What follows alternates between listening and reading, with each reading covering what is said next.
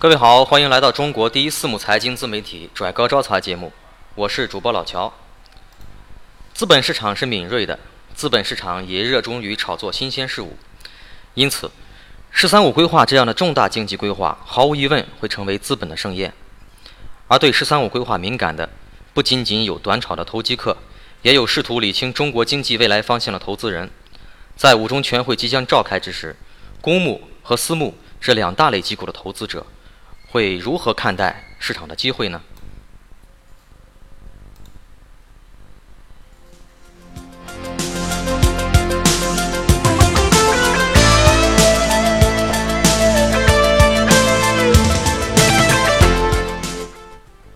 十月二十日，上证指数尾盘强势拉升，站上三千四百点。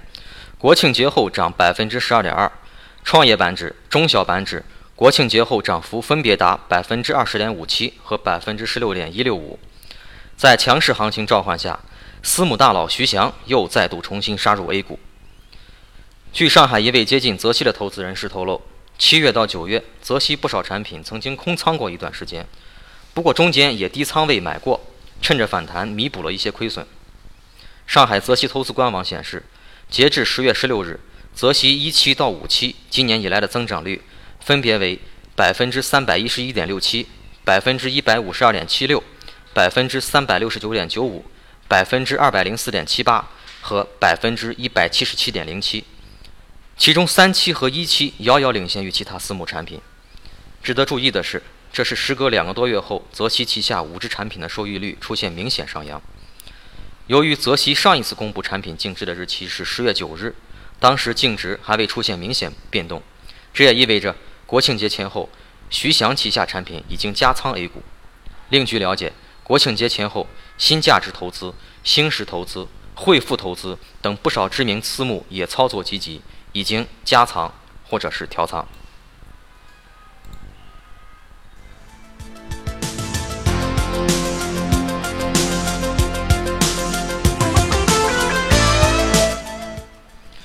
十月二十日，A 股尾盘强势拉升。中国中车、中国铁建、中国交建等龙头股齐刷刷被拉起，带动大盘强势站上三千四百点。这几个交易日，我们一直在调仓，卖了一些盈利较高的小股票，调入了中小板和主板比较强的主题投资，例如“一带一路”和混改。另外，得益于印尼订单、英国核电项目等，高铁类上市公司也调入了一些，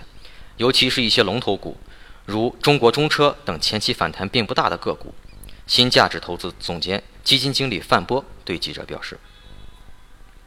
二零一四年的上半年，私募冠军汇富投资董事长兼投资总监易向军在接受采访时也透露，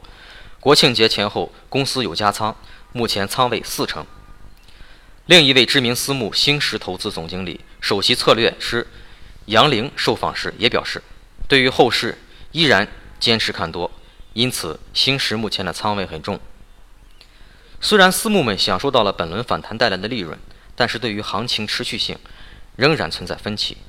杨凌认为，国庆节后的 A 股是市场震荡上行的表现，并不是短期的反弹。未来很长一段时间，A 股都会延续震荡上行的节奏，走出一轮一轮健康的长牛慢牛。我们认为，在无风险利率持续下行和投资者风险偏好逐步抬升的情况下，不管是指数表现还是成交量，都是稳定向好的。但易向军则认为，只是反弹行情。本轮行情上涨原因主要有六个方面：技术上反弹，跌幅巨大，人心思涨抄底，利空出尽，政策救市，国际大环境对后市利好预期，部分清仓资金抄底所致。范波也认为，三千五百点附近会有震荡，但大盘走势比较强。数据表明，场外资金也活跃起来，两融、配资等杠杆也进场了。感觉到五中全会召开的问题不大，只是这波行情当做反弹看，走一步看一步吧。如果看到四千点，基本面还不支持。